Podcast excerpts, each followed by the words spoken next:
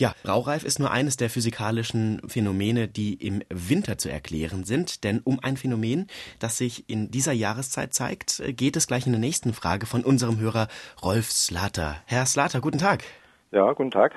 Was haben Sie denn für eine Frage für uns? Und zwar, ich laufe gerne und mache das in Parks oder in Wäldern. Und da frage ich mich dann jetzt im Winter, wenn ich da auch mal laufe, wie der Sauerstoffgehalt ist. Weil dann das ganze Grün weg ist im Winter, die Blätter sind weg und äh, wollte ich wissen, ob das einen Unterschied ausmacht. Spüren Sie denn einen Unterschied, Herr Slatter? Nö. Das ist richtig. Denn tatsächlich, also beim Laufen würde man das nicht merken. Also einen wirklich messbaren Unterschied, beziehungsweise einen, der sich auf uns auswirkt, den gibt es tatsächlich nicht. Aber es ist trotzdem eine interessante, mehr so mathematische oder Spielereifrage. Mhm. Denn Sie haben natürlich recht. Also wenn es weniger Grün gibt, dann produzieren die Pflanzen auch weniger Sauerstoff. Ja. Jetzt ist die Frage, wirkt sich das aus? Kann man das irgendwie messen?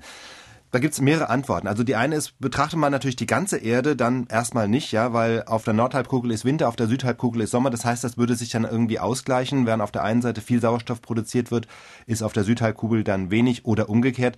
Gut, das würde sich mathematisch ausgleichen, zumindest rein rechnerisch produziert die Erde global nicht mehr oder weniger Sauerstoff im Winter oder im Sommer. Das andere ist natürlich lokal. Ne? Was passiert jetzt, wenn Sie durch den Park laufen? Kommt es da zu weniger Sauerstoff oder zu mehr Sauerstoff?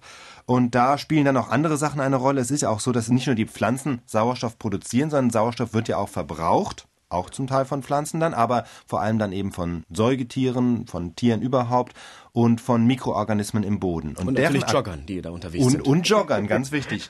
Und deren Aktivität ist aber im Winter auch reduziert. Aha. Ja, das heißt also, die Pflanzen produzieren zwar ein bisschen weniger Sauerstoff, aber es wird auch ein bisschen weniger Sauerstoff verbraucht. Das gleicht sich dann auch ungefähr aus.